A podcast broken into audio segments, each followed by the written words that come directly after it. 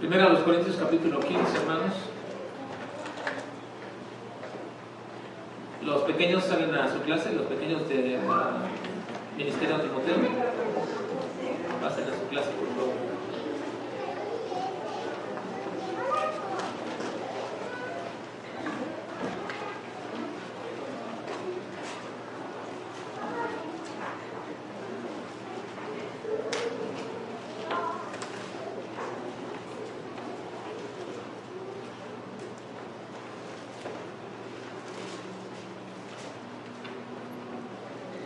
Primero a los Corintios capítulo 15, la resurrección no es un tema de un día especial. Y evidentemente lo estamos observando, no, no, ya llevamos cinco semanas hablando de la resurrección y alguien pensaría, hermanos, que ¿por qué hablar tanto del tema de la resurrección si ya pasó la resurrección? Bueno, porque hemos establecido precisamente esto, que la resurrección no es un tema de un día especial, es una esperanza continua una esperanza continua, no, no culmina. Esta esperanza no culmina, no termina hasta el día que seamos resucitados. Así que hemos visto hasta ahora varios eh, aspectos de esta resurrección que el apóstol Pablo está hablando en la primera carta a los Corintios. Y hoy vamos a ver un aspecto más, la trascendencia escatológica de la resurrección, de los versículos 21 al 28, donde nos corresponde ahora en la primera carta a los Corintios, capítulo 15, veremos ahora los versículos 21 al 28 y lo vamos a ver este pequeño subtema ahora de esta mañana bajo el entendimiento de que la trascendencia escatológica de la resurrección. Hemos visto en las ocasiones pasadas como el Evangelio que deberíamos de predicar integralmente tiene que incluir siempre la resurrección. Siempre. Y no solamente como un relleno, como el punto en que nunca deberíamos de dejar de decir cuando estamos explicando. No se trata de eso. No se trata de que yo voy a explicar el mensaje del Evangelio y voy a explicar la, eh, ese mensaje evangélico y después yo diga, ah, pero también incluye la resurrección y decir simple y llanamente nada más que la resurrección es algo que tenemos que mencionar y tenemos que decir. No, no, no, no. Cuando hablamos de hablar del Evangelio, hermanos, cuando hablamos de hablar acerca del Evangelio, tenemos que incluir a la resurrección como algo que es una convicción profunda y que es necesaria que la persona tiene que entender y comprender. Porque si nosotros no llevamos a cabo este proceso de hablar de la resurrección en el mensaje evangélico, no estamos predicando el Evangelio de manera íntegra. Y hermanos, no tratando de recordarles todo lo que ya hemos visto porque no nos llevaría más tiempo, simplemente lo que tengo que puntualizar es que si nosotros no damos la resurrección dentro del mensaje evangélico, entonces nuestra predicación o enseñanza o proceso de evangelizar no tiene, no tiene razón de ser. Es decir, no ha sido correcto, dice el apóstol Pablo, es vana la predicación. Si no va, el, no va la, la resurrección dentro de mi enseñanza que le doy a una persona para llevarlo a los pies de Cristo, entonces es vana lo que Pablo dijo. Mi predicación entonces, si Cristo no resucitó, entonces la predicación es vana. Y cuando habla de la predicación en el sentido de que si Cristo no resucitó, no se refiere a probarlo en ese sentido, sino más bien si yo en el momento que estoy hablándoles a ustedes de el Evangelio a una persona, no incluyo la razón, el porqué y la grandeza de la resurrección de Cristo como la razón de convicción que debo de tener en mi vida o que una persona debe tener a fin de creer y ser salvo, porque eso es lo que dice Romanos 10, 9 y 10, que si confesares con tu boca que Jesús es el Señor. ¿Y qué? Y crees en tu corazón que Dios, por ver, creyeres en tu corazón. ¿Ustedes cómo podrían saber creer en el corazón? ¿Cómo puedo saber que una persona creyó en el corazón? Bueno, yo no puedo saberlo, pero es mi necesidad y es imperiosamente para mí impuesto que yo le explique a tal persona qué es la resurrección de los muertos y qué es la resurrección de Cristo, para que entonces esa persona pueda creer en su corazón si crees en tu corazón que Dios le levantó de los muertos, serás salvo. Así que es fundamental en la predicación, la resurrección es fundamental. Que no lo hemos hecho como algo fundamental, es algo de lo cual tenemos que arrepentirnos, algo de lo cual tenemos que cambiar y transformar en nuestro mensaje evangélico. Sin embargo, nuestra predicación puede resultar vana, la fe de alguien que puede tener en Jesucristo podría también ser realmente una fe superficial, superflua. No, no habría razón de creer si no creen realmente que Cristo resucitó. Así que el apóstol Pablo dice, todo eso no, no puede quedarse fuera del mensaje que les estamos dando. ¿Cómo podríamos nosotros testificar a una persona de una vida diferente? ¿Cómo le podríamos decir a una persona de una esperanza gloriosa si nuestro mensaje no va acompañado precisamente de la resurrección? ¿Qué, qué le diríamos? Únicamente nos completaríamos a decirle en ciertas esperanzas aquí en la tierra nada más. Mira, Jesucristo puede cambiar y transformar tu vida aquí, pero no estamos llevándolo hacia el punto de donde ellos pueden entender y comprender la esperanza gloriosa que les espera, pero eso solamente viene cuando entienden la resurrección de Cristo. Así que siempre debe ir a ser parte del mensaje evangélico. Ahora, trataremos en esta mañana acerca de la enseñanza que el apóstol Pablo da de manera magistral acerca de la resurrección a los corintios. El apóstol Pablo toma la primera carta a los Corintios y antes de culminar su carta toma el capítulo 15. Claro, él no lo dividió en capítulos, pero guiado por el Espíritu Santo llegó casi a la parte final para establecer y decir a los Corintios cuán importante es la resurrección. Pero no solamente a los Corintios, que fueron los destinatarios iniciales, sino también a nosotros después de muchos siglos para decirnos cuán importante es la resurrección de Cristo. Y esta enseñanza magistral del apóstol Pablo acerca de la resurrección, le dice Pablo ahora, la grandeza de esta, esta resurrección no solamente queda en que Cristo resucitó y que nuestra fe es verdadera, sino que trasciende escatológicamente. Trasciende escatológicamente. Cuando hablamos de escatología, estamos hablando de todos los acontecimientos futuros que están por venir. Esa es la escatología. En cuanto a la escatología bíblica, nos estamos refiriendo a todos aquellos eventos que el Señor ha predispuesto en su palabra que van a acontecer y que no han acontecido. Entonces, la resurrección tiene una trascendencia aún sobre los eventos futuros, sobre las cosas que van a venir. Y tal la resurrección de Cristo no se quedó como un mero hecho, un mero hecho histórico que afectó en su momento a la gente ahí. No, él, la resurrección de Cristo afecta al futuro de manera tan trascendente.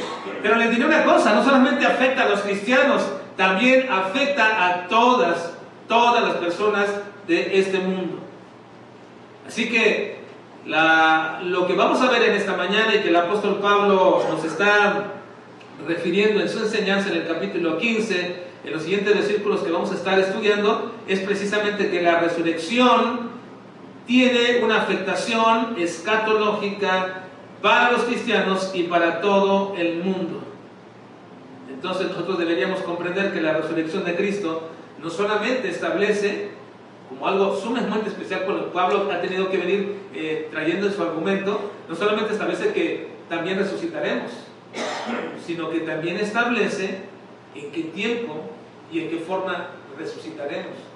Así que Pablo ha venido hasta ahora con su argumentación diciendo, si Cristo resucitó, entonces los muertos resucitan. Porque ha venido diciendo también anteriormente, si los muertos no resucitan, entonces Cristo no resucitó.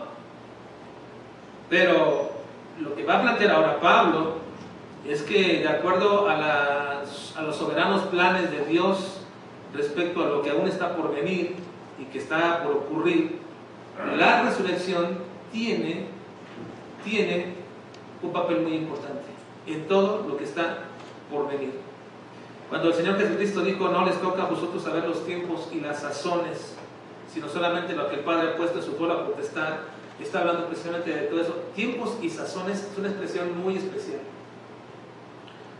No solamente habla de épocas, momentos en cuestión de tiempo, sino también razones, deseos, por qué Dios lo ha puesto así.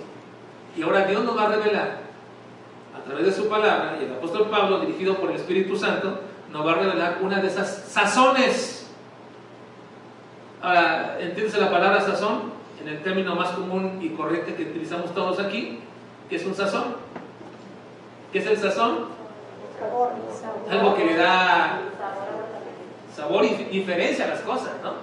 Porque el sazón de, de los de, por ejemplo, los de México no es igual a los de Venezuela, ¿o sí? No, ¿verdad? Y tampoco igual el del norte al del centro de la República. No, no es igual. Marca una diferencia. No podemos decir que es mejor lo uno o lo otro, simplemente son diferentes. Y cuando el Señor Jesucristo utiliza la palabra sazones en cuanto al tiempo escatológico, está hablando precisamente de marcar una diferencia de las cosas que vienen. No podemos observar nosotros los tiempos, hermanos. Miren, la gente de este mundo observa los tiempos como algo diferente a nosotros, ¿o no? No es nuestra perspectiva, hermanos, de las cosas que vienen, o de los días que vienen, o las semanas que vienen, o los próximos años que vienen. ¿No es diferente nuestra perspectiva a la de este mundo? Hermanos, debería de serlo. Debería de serlo porque nosotros conocemos la sazón que le pone la diferencia a las cosas de este mundo. Lo conocemos. Mi perspectiva de lo que viene de este mundo debe ser totalmente diferente, diferente a las cosas, a, la, la manera como lo ve la gente de este mundo. Así que, precisamente, una de esas razones que el Señor nos va a dar a través del apóstol Pablo es precisamente declararnos que la resurrección tiene una trascendencia escatológica, no solo para el creyente, sino también para el incrédulo. Y vamos a ver aquí cómo es que el apóstol Pablo, mediante la dirección del Espíritu Santo y la revelación de nuestro Señor Jesucristo, entiende esa tra- tra- trascendencia de la resurrección para toda la humanidad y precisamente respecto a este asunto voy a declarar algo que podría causarles a algunos de ustedes alguna extrañeza en lo que voy a decir, sobre todo si hemos logrado entender y comprender mucho acerca de la redención que anteriormente ya hemos explicado en otro tiempo acerca de la redención. Y voy a decir algo en este momento, una declaración en este sentido y luego voy a explicarlo el porqué de lo que voy a decir. Yo creo que la obra que Cristo realizó o la, o la obra que Cristo llevó a cabo es universal. La obra de Cristo es universal. Pero lo que no creo es que la expiación dentro de esa obra universal de Cristo sea universal. Voy a volver a, declarar. Creo en una obra universal de Cristo, pero no creo que la expiación o la redención de Cristo sea universal. Yo no creo en la redención universal en ninguno de sus matices. Y déjenme le doy algunos de esos matices que la gente cree, o que muchos grupos creen, o que muchas corrientes teológicas creen. Cuando hablamos de la redención universal, en el extremo más amplio que, algunos entienden de redención universal, se están refiriendo a que cuando Cristo murió en la cruz del Calvario, murió por todos los hombres de tal manera que si, Cristo muriera en la cruz del Calvario pagó por los pecados de los hombres, entonces todos los pecados de los hombres de todo el mundo ya fueron pagados. Eso se llama redención universal y lo ponemos en el extremo más amplio y más lejos respecto de lo que la Biblia establece. Es decir, esta redención universal extrema dice, una vez muerto Cristo en la cruz del Calvario, el pecado de todos los hombres fueron pagados. Ahora, hay una segunda postura de la redención universal. Y esa segunda postura de la redención universal es que es lo que llamaríamos la redención universal moderada, que dice, bueno, no, no creemos que Cristo pagó por todos los hombres allí en la cruz del Calvario. No, Él murió para pagar por el pecado de todos los hombres, pero no pagó por todos los hombres. No todos los hombres ya son salvos porque Cristo murió en la cruz del Calvario. Dice, no, lo que creemos es que cuando murió Cristo en la cruz del Calvario, lo que proveyó fue salvación para todos los hombres. No pagó por todos los hombres, proveyó salvación para todos los hombres. Esta es una segunda postura, la postura, diríamos, moderada. No pagó por todos los hombres, proveyó salvación para todos los hombres.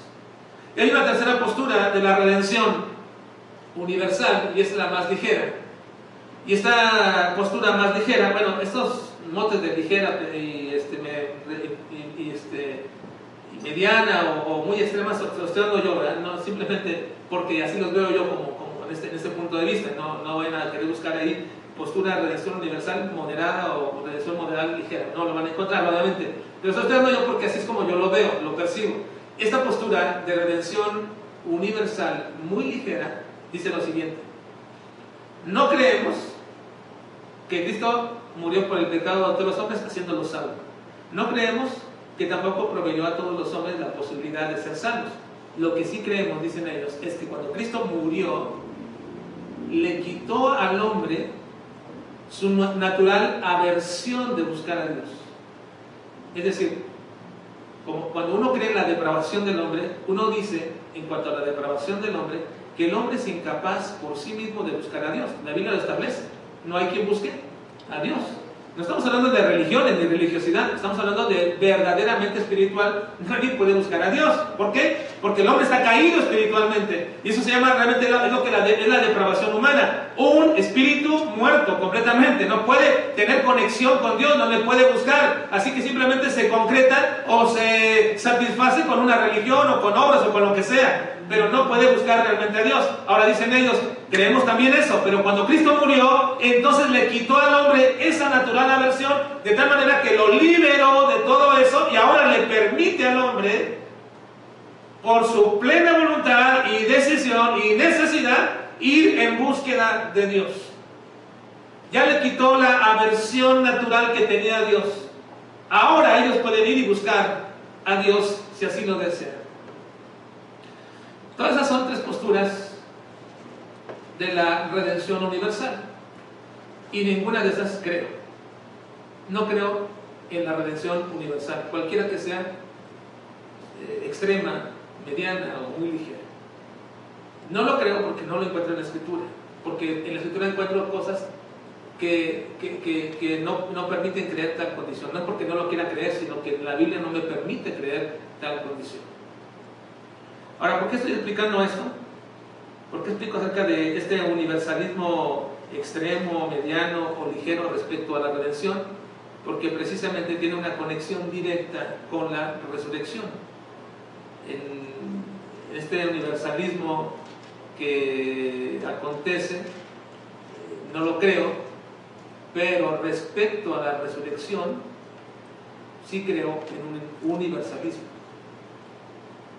Y es donde digo que algunos podrían decir, bueno, ¿cómo, no puede usted creer que la muerte de Cristo afecta universalmente a todas las personas, pero sí puede creer que la resurrección de Cristo afecta universalmente a todas las personas. Sí creo que la resurrección de Cristo afecta universalmente a todas las personas. Y no las afecta en el sentido meramente teórico de una suposición o una afectación meramente simbólica, no. Eh, no, no, no, no, me refiero a eso. No me refiero a lo que la gente cree como una afectación general, por ejemplo, respecto al nacimiento de Cristo. El nacimiento de Cristo es una afectación general y universal, porque la Navidad es prácticamente universalmente eh, celebrada en muchas partes bien o mal o como sea, pero mucha gente lo celebra e incluso hasta gente que no es ni cristiana llegan a celebrar esto eh, porque es una afectación universal todo ello. Pero no me refiero a eso respecto a la resurrección. Cuando hablo de la afectación universal de la redención, estoy hablando de una afectación directa y trascendente para todas las personas. La resurrección de Cristo sí afectó y afecta y afectó ya de una vez a todas las personas de todos los tiempos que han existido y que van a existir y que existen ahora, la resurrección de Cristo sí los afectó ya. ¿Y cómo es eso? Vamos a ver, versículo 20, por favor. Versículo 20. Después de que ha reducido el argumento del apóstol Pablo de lo ridículo de decir los corintios que no hay resurrección de muertos, porque eso es lo que Pablo trató de decir, miren, su declaración es tan ridícula. Ahora, ¿por qué es ridícula? No porque la diga, no es porque la diga, es por lo que supone decir eso. ¿Por qué? Hay una contradicción tremenda entre ellos, entre los corintios. ¿Creían los corintios que Jesucristo había resucitado? ¿Hermanos? ¿Creían los corintios que Jesucristo había, que Jesucristo había resucitado? Sí, ellos lo creían. Pablo así comienza su capítulo. Yo les traje a ustedes y les dije, hermanos, el evangelio que recibí, que Cristo murió, que, fue sepultado y que resucitó al tercer día. Y luego vimos en la primera ocasión, en la primera sesión que vimos de estas clases, de, estas enseñanzas, les dije que el Evangelio tenía una, una, calidad de, de, ir en avance en el mensaje, no solamente es oírlo, también es asentir la verdad. Pero como decía cierto hombre, cuando alguien recibe el Evangelio y lo asiente, no te hacen nada más igual que un demonio, porque también los demonios creen y tiemblan y asienten las verdades. Una persona que dice, creo eso, eso que dijiste de que Cristo murió, de que soy un pecador, lo creo, todo eso, bueno, pues no, no, es nada más lo mismo que hace un demonio también. Los demonios también creen que el Señor es el Señor de señores y lo asienten. Pero ¿cuál es la diferencia? El apóstol Pablo dice, lo visteis, lo recibisteis, lo retuvisteis. Permanecen ustedes. ¿Lo creen? Así que los, los corintios sí creían en la resurrección de Cristo, pero aquí están incongruentes, pero no, no creían en la resurrección de los muertos. Entonces Pablo toma eso y dice, ¿cómo es posible? Y lo reduce argumentalmente a algo ridículo, diciéndoles, no es posible que ustedes crean en la resurrección de Cristo y que no crean en la resurrección de los muertos. Ahora lo cambia. Si los muertos no resucitan, entonces Cristo no resucitó. Y si Cristo no resucitó, mi predicación es vana, su fe no es correcta, es vana también, y sus pecados todavía están en ellos, y no hay más dignos de conmiseración que todos ustedes. Ya lo redujo a ese punto. Ya les dio y les dijo, si es imposible y es ridículo que ustedes no crean en la resurrección de los muertos, pero sí crean en la resurrección de Cristo. Porque la resurrección de Cristo comporta o conlleva la resurrección de los muertos. Y es lo que va a venir explicando ahora el apóstol Pablo. ¿Por qué es así? Y cómo es que la resurrección de Cristo afecta no solamente la resurrección de los cristianos, sino también la de todo el mundo. Porque yo creo que la resurrección de Cristo es un acto que afecta universalmente a todo el mundo. ¿Por qué? Bueno, dice el apóstol Pablo en el versículo 20. Más ahora. Así comienza. ¿Cómo dice Pablo, hermanos?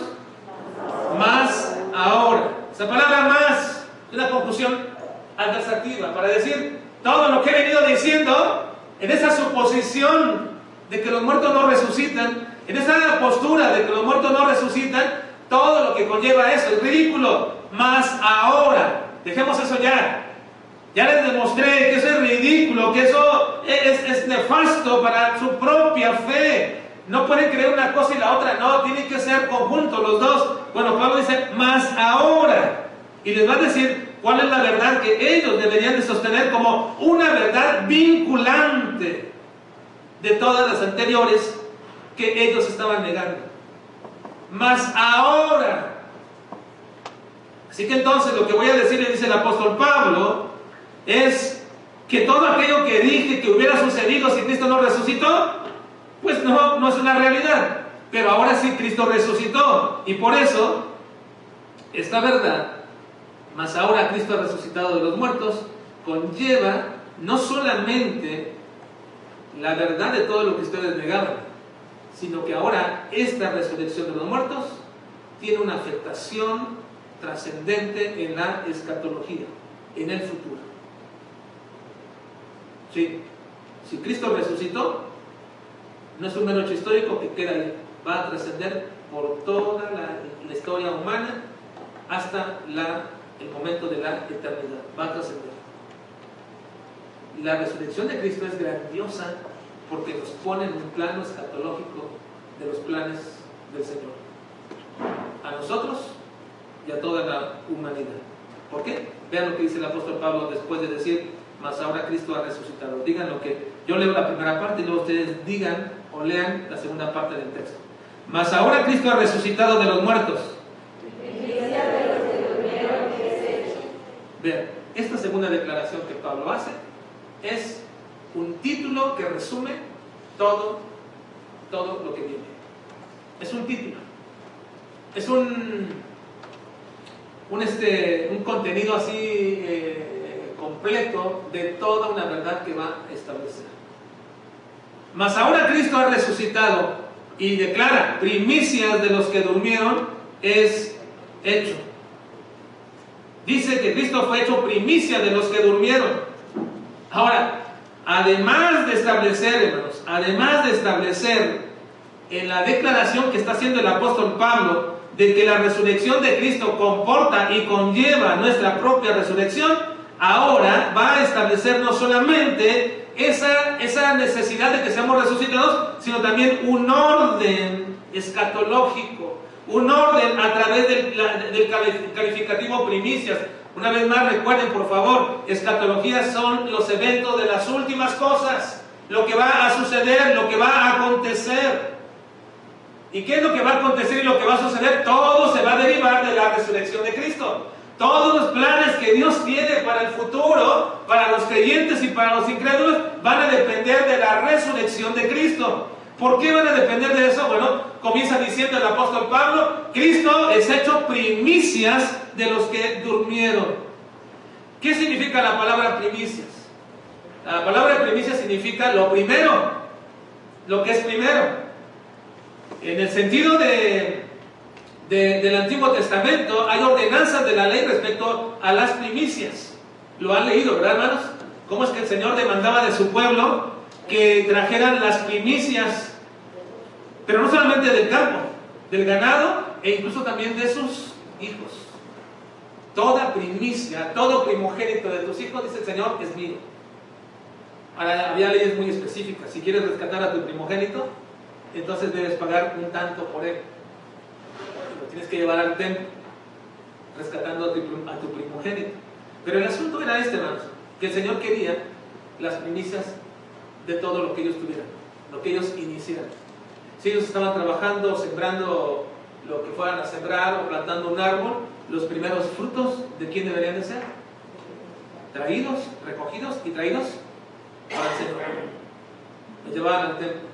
Esta ley era muy importante, muy especial y la, este, mantenían así, eh, completamente año tras año, lo hacían, cosecha tras cosecha, lo hacían siempre las primicias. Si algún fruto, o sea, algún árbol o algún este, sembradío era, daba fruto dos o tres veces al año, entonces, ¿qué hacían ellos? Dos o tres veces al año traían las primicias.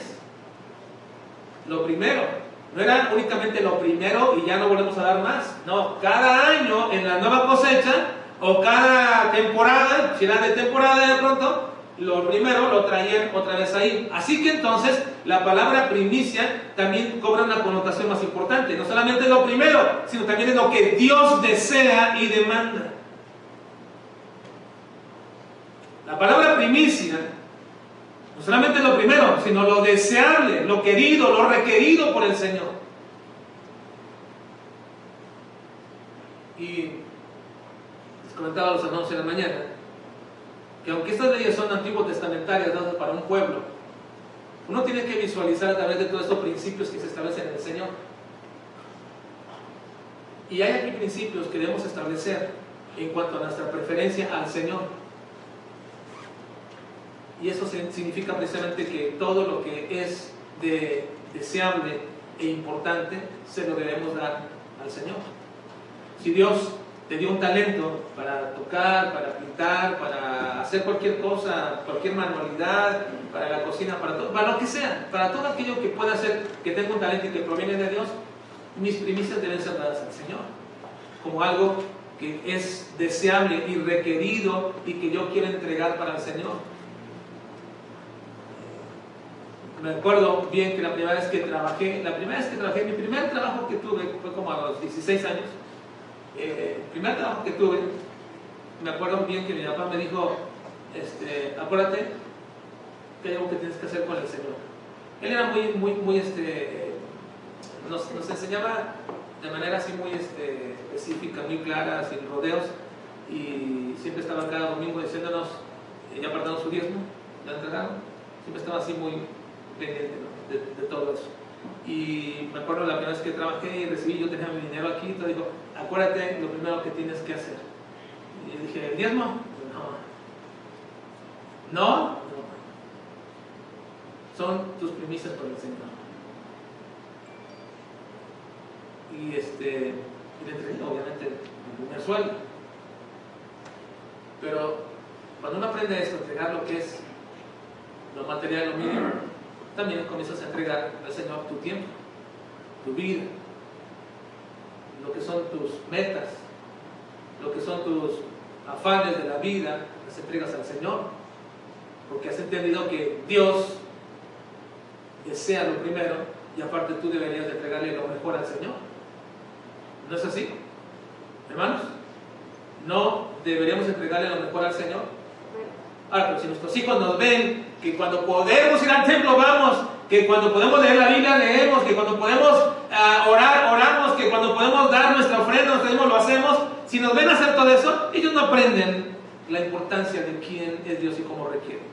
Pero cuando se define aquí a Cristo como las primicias, cuando se está refiriendo a Cristo como las primicias, es algo que Dios había planeado y había sembrado a Cristo en la tumba, en la tierra, para después arrancar de él las primicias.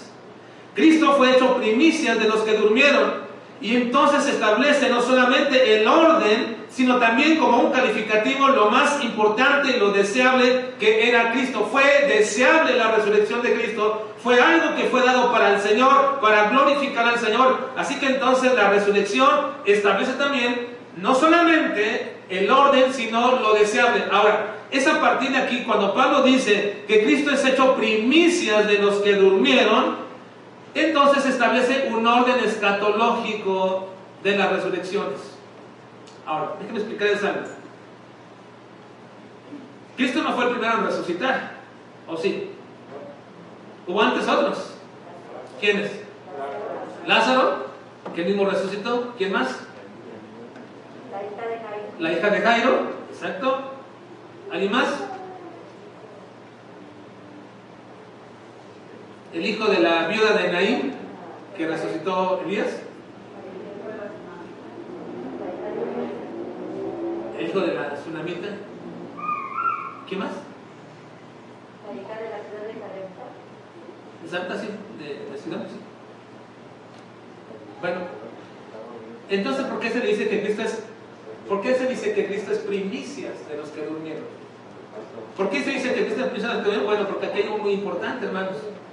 Todos estos que resucitaron, todos estos que resucitaron, volvieron a morir.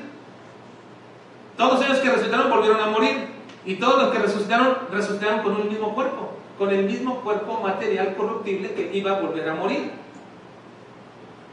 Pero cuando dice aquí primicias de los que durmieron, hay que entender que la palabra dormir siempre es utilizada de una manera muy especial para referirnos a aquellos que confían en Cristo.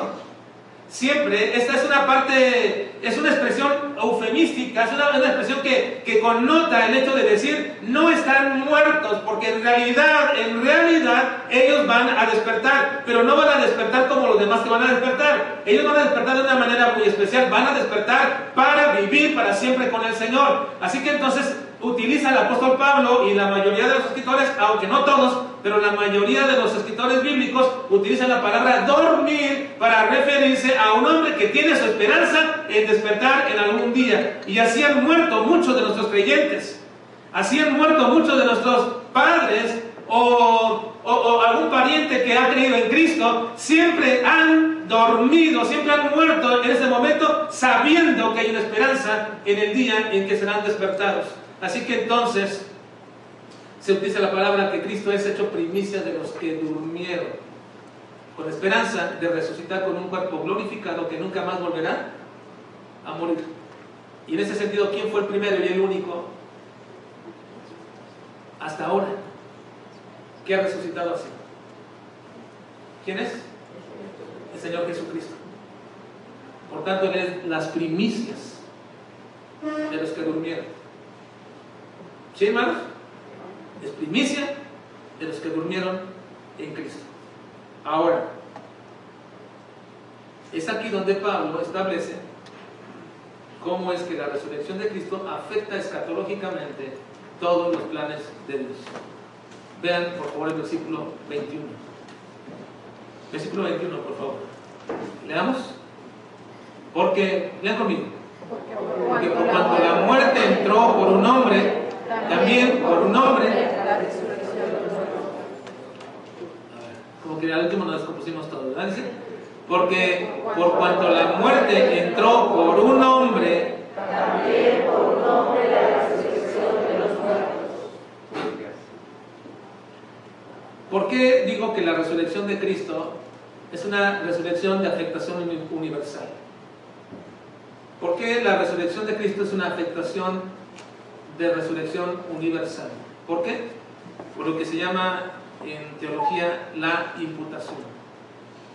¿Qué es la imputación? No aparece la palabra tal en la escritura, pero tenemos que entenderla a la luz de lo que la escritura enseña. ¿Qué es la imputación? La imputación, en los términos legales o forenses, significa cuando la culpa o, el efecto de algo se le declara a una persona, se le está imputando un delito, se le está imputando algo.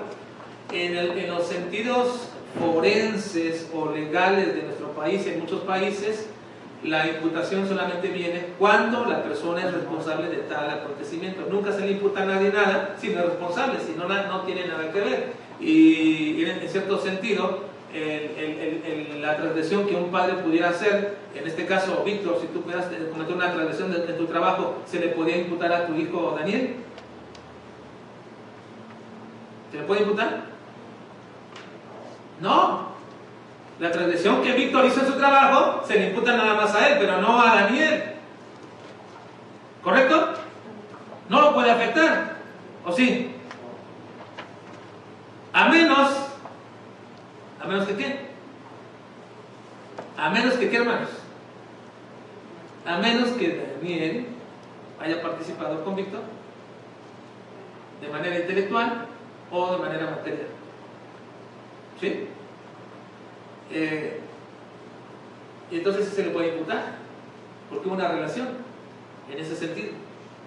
Lo mismo me sucede o sucede con todos nosotros. No hay imputación de nada si no hay relación con nada. Ahora, ¿qué relación tenemos nosotros con Adán, hermanos? ¿Qué relación tenemos nosotros con Adán?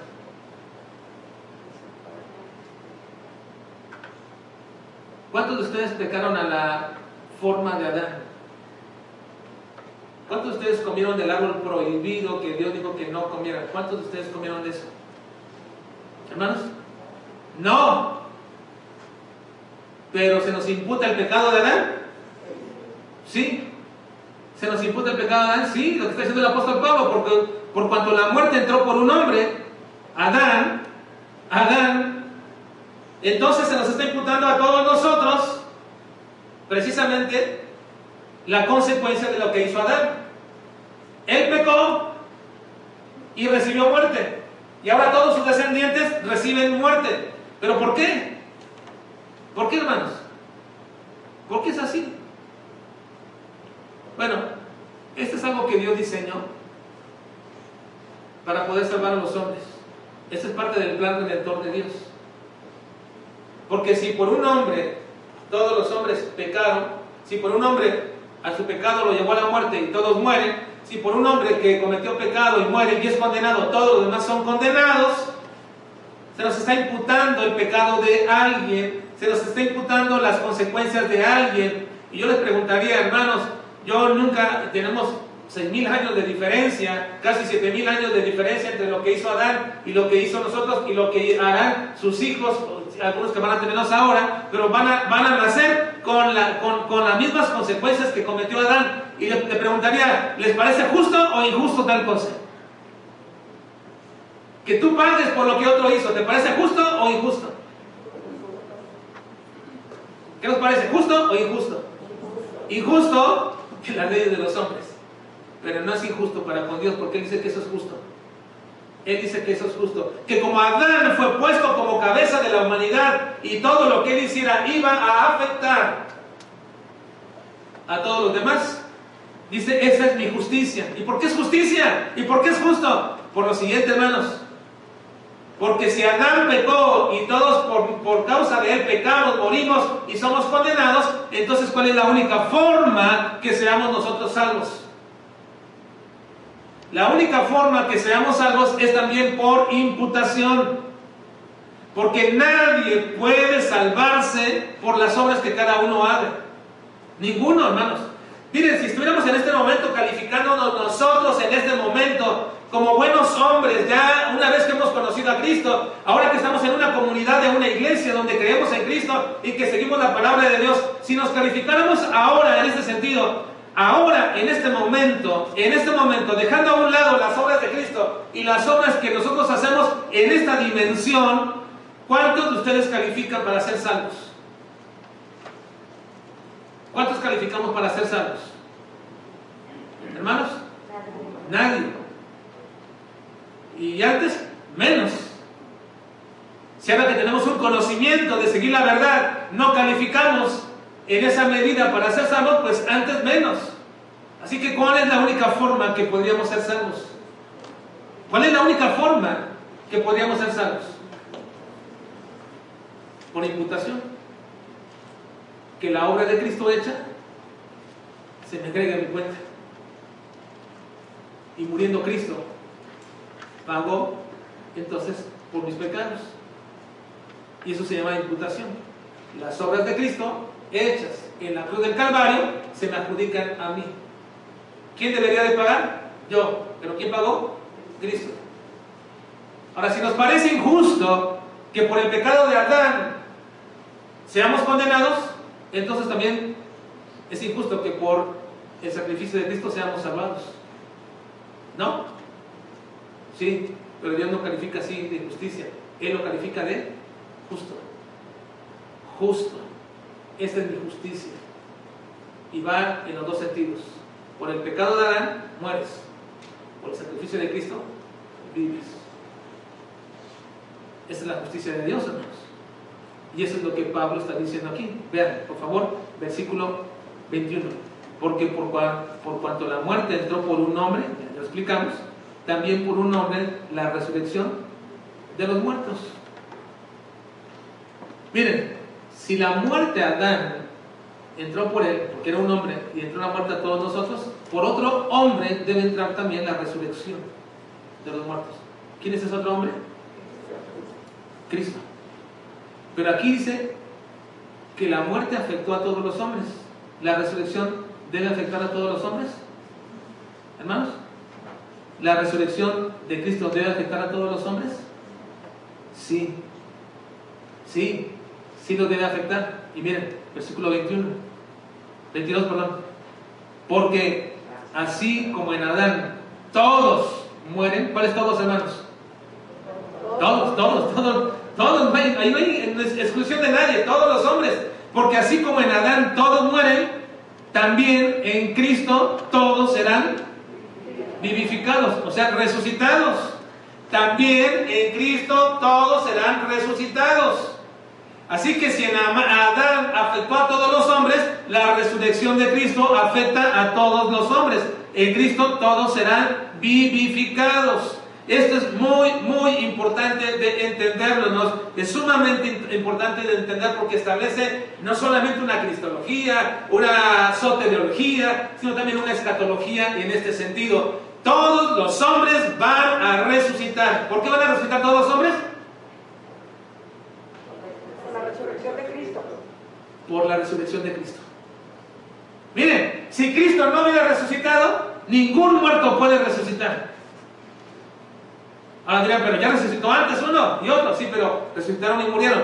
Nos estamos refiriendo a la resurrección que glorifica un cuerpo. Es decir, que lo hace que ese cuerpo sea diferente, como Cristo resucitó. Así que si Cristo resucitó, todos los hombres van a resucitar, no solamente los cristianos todos los hombres van a resucitar. Y se dirá, ah, y entonces hasta aquellos que fueron mis parientes no creyentes resucitarán. Sí, sí van a resucitar. Sí, pero no será para nada grato. No será para nada grato. ¿Por qué? Todos los que son muertos un día resucitarán. Y luego Pablo dice, ¿Cómo va a suceder eso y en qué orden? Vean versículos 23, 23, 23. Todos serán resucitados. ¿Sí, hermanos? Todos los hombres. Lo dice aquí. Pero, otra confusión adversativa, para aclarar, para aclarar lo que estoy diciendo.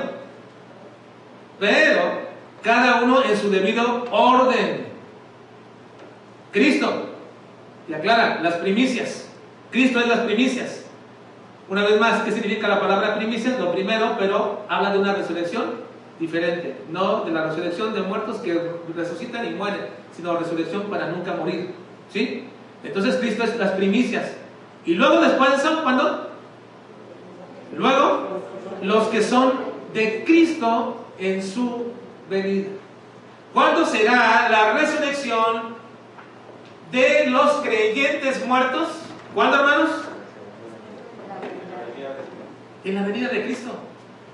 ¿Cuándo será la resurrección de los muertos? En la venida de Cristo. Esto es lo que Pablo se refiere precisamente en la primera carta a los tesalonicenses. Vean por favor, leanlo ahí 4.14 y 16 dice, porque si creemos que Jesús murió y resucitó, una vez más, si creemos que Jesús murió y resucitó, así también traerá Dios con Jesús a los que durmieron en él. Por lo cual lo decimos esto en palabra del Señor, que nosotros los que vivimos, que habremos quedado hasta la venida del Señor, no precederemos a los que durmieron, porque el Señor mismo, con voz de mando, con voz de arcángel y con trompeta de Dios, descenderá del cielo y los muertos en Cristo resucitarán primero.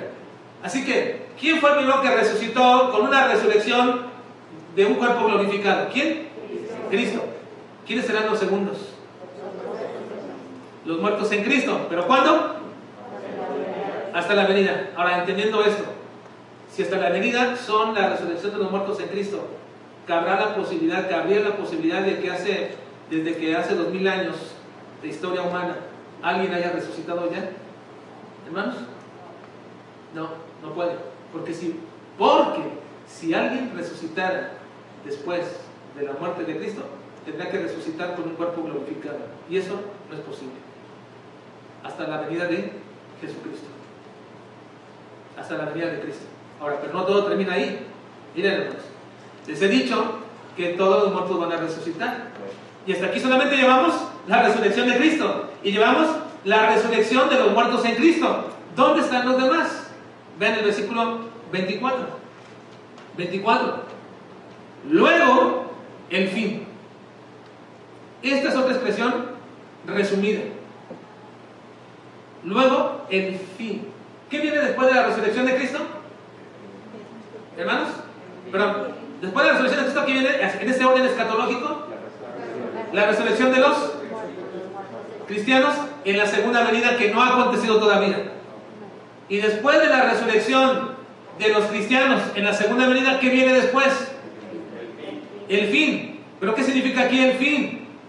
O sea que ya, ya todo se acabó. Resucitan los muertos en Cristo y se acabó todo. Vámonos todos a la eternidad. ¿Eso, eso significa? No. Pablo lo aclara y lo dice. ¿Qué es el fin? Vean. Luego el fin, cuando entregue el reino al Dios y Padre, cuando haya suprimido todo dominio, toda autoridad y potencia. Está diciendo que cuando Cristo le entregue todo el reino al Padre, y cuando ya se haya suprimido toda autoridad y potencia, y se refiere a autoridad y potencia terrenal, pero también espiritual, es decir, el mismo diablo, la misma muerte, todos aquellos que tenían cierta autoridad, todos ellos van a ser sometidos por Cristo. Cuando Cristo someta todo eso, en ese proceso del fin, cuando lo haya sometido y lo entrega al Padre, entonces va a suceder algo. Ahora les quiero preguntar, le voy a preguntar hermanos,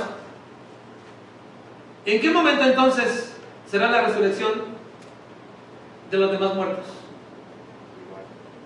Dice Pablo, luego el fin, cuando haya suprimido todo dominio y toda autoridad y toda potencia. Ya nadie tiene autoridad ni potencia sobre todo eso. ¿Y cuándo sucede todo eso, hermanos? ¿Cuándo sucede que ya no hay dominio, ni autoridad, ni potencia en esta tierra, que nadie puede ya regir, que nadie puede ya establecer su propio uh, sistema de gobierno, su propia autoridad gubernamental aquí en la tierra como hombre? ¿Cuándo va a suceder eso? Sí, pero, pero ¿en qué momento escatológico se llama eso? ¿Y cómo se llama eso? El reinado qué? Milenial. Es un reinado de Cristo. Cuando Cristo rige, cuando Cristo rige, entonces con vara de hierro ya nadie puede regir. Él establece su dominio.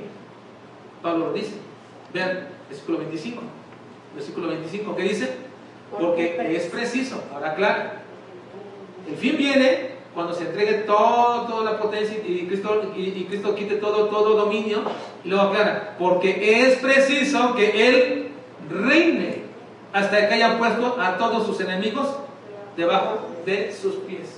Es necesario que Cristo reine hasta que haya puesto a todos sus enemigos debajo de sus pies. ¿Cuándo es eso? ¿Cuándo es eso, hermanos? Algunos dicen que Cristo ya está reinando. Mi pregunta, si está reinando, entonces ya no hay autoridad humana, ya no hay reinado, ya no hay potestad, ya no hay quien imponga aquí en esta tierra, ya no hay en esta tierra alguien que imponga sus leyes. ¿Lo está imponiendo Cristo? No. Esto no quita la soberanía ni la supremacía de Cristo. No, no, no quita eso. Porque eso está dentro del plan. Pero aquí está refiriendo enfáticamente a un reinado establecido por los hombres que ya no van a estar. ¿Y cuándo va a suceder eso? Cuando Cristo reine milenialmente. Y cuando Cristo reine milenialmente, ¿qué sigue después, hermanos? ¿Qué viene después? ¿Qué nos falta todavía? En el orden escatológico de las resurrecciones, ¿qué nos falta, hermanos? Miren, la primera resurrección es la de Cristo. En el orden escatológico, ¿cuál sigue? La de los creyentes en Cristo. ¿En cuándo? En la segunda venida de Cristo. ¿Y qué nos falta de resurrección? La de los no creyentes. ¿Cuándo viene eso? Después de que Cristo haya entregado el reino al Padre y es necesario que el reine dice, entonces viene lo segundo. ¿Dónde está eso? Apocalipsis 20. Vean por favor. Apocalipsis 20, 1 al 4. Vi un ángel que descendía del cielo con la llave del abismo y una gran cadena en la mano y prendió al dragón, la serpiente antigua, que es el diablo y Satanás, y lo ató por mil años. Y lo arrojó al abismo y lo encerró y puso sus sellos sobre él para que no engañase más a las naciones hasta que fuesen cumplidos mil años. Aquí yo no veo nada, nada, nada de, en esta expresión de mil años no veo nada de, que sea alegórico. yo no veo una expresión alegórica, dice, va a estar por mil años y hasta que se cumplan mil años. ¿Ven ustedes algo de alegoría ahí como la palabra mil años, como que significaría un periodo de tiempo indeterminado? No, dice mil años. Lo aclara. Y después dice, y después de esto, debe ser desatado por un poco de tiempo. Y vi tronos y se sentaron sobre ellos los que recibieron facultad de juzgar y vi las almas de los decapitados por causa del testimonio de Jesús y por la obra de Dios, los que no habían adorado a la bestia ni a su imagen y que no recibieron la marca en sus frentes ni en sus manos y vivieron y reinaron con Cristo mil años. Todo lo que resucitaron. Ahora viene el versículo 5 y 6. ¿Qué sigue después de esto? Ya Cristo tomó el dominio, está imponiendo, reinan con él, no hay más dominio. ¿Qué sigue después de esto? Vean, pero los otros muertos, ¿cuáles? Los no cristianos. Los otros muertos no volvieron a vivir hasta que se cumplieron mil años. Esta es la primera resurrección. No esta, la de los, los otros muertos, sino la que viene refiriéndose primero. Y aquí introduce, los otros muertos no viven hasta que se cumplen los mil años. Así que hermanos, ¿cuándo resucitarán los otros muertos? Después del milenio. ¿Pero por qué van a poder resucitar? Porque Cristo resucitó. Si Cristo no había resucitado, los muertos no pueden resucitar. Entonces, ¿la resurrección de Cristo tiene una afectación universal? Hermanos, sí la tiene. Resucitan los muertos en Cristo en la segunda venida para reinar con él mil años y luego después de mil años resucitan los muertos sin Cristo. Los muertos sin Cristo resucitan. ¿Pero para qué resucitan ellos, hermanos? Vean Apocalipsis 20, 12 al 15. ¿Para qué resucitan? Vean. Y vi a los muertos, grandes y pequeños, de pie ante Dios. Y los libros fueron abiertos y otro libro fue abierto, el cual es el libro de la vida, y fueron juzgados los muertos por las cosas que estaban escritos en los libros, según sus obras. Y el mar entregó los muertos que había en él, y la muerte y el Hades entregaron los muertos que había en ellos, y fueron juzgados cada uno según sus obras, y la muerte y el Hades fueron lanzados al lago de fuego. Esta es la muerte segunda. Y el que no se quedó inscrito en el libro de la vida fue lanzado al lago de fuego. Los muertos fueron entregados, resucitados. ¿Para qué? Para ser lanzados al lago de fuego. ¿Para qué fueron resucitados los otros muertos sin Cristo? Para ser lanzados al lago de fuego. Ahora, una pregunta. ¿Por qué no simplemente, si ya están muertos, pues lanzarlos de una vez al lago de fuego? ¿Por qué? Porque ese no es el plan escatológico de Dios. El plan escatológico de Dios es que los muertos que no creyeron también sean resucitados. Y uno pregunta, ¿para qué deberían de ser resucitados los muertos sin Cristo? ¿Para qué? ¿Por qué es necesario que resuciten ellos? ¿Por qué? ¿Por qué tienen que ser resucitados los muertos en Cristo y no simplemente ser lanzados nada más su alma al infierno o al, al lago de eterno? ¿Por qué necesitan los muertos sin Cristo ser resucitados? Bueno, es algo que veremos la próxima semana. Vamos a hablar.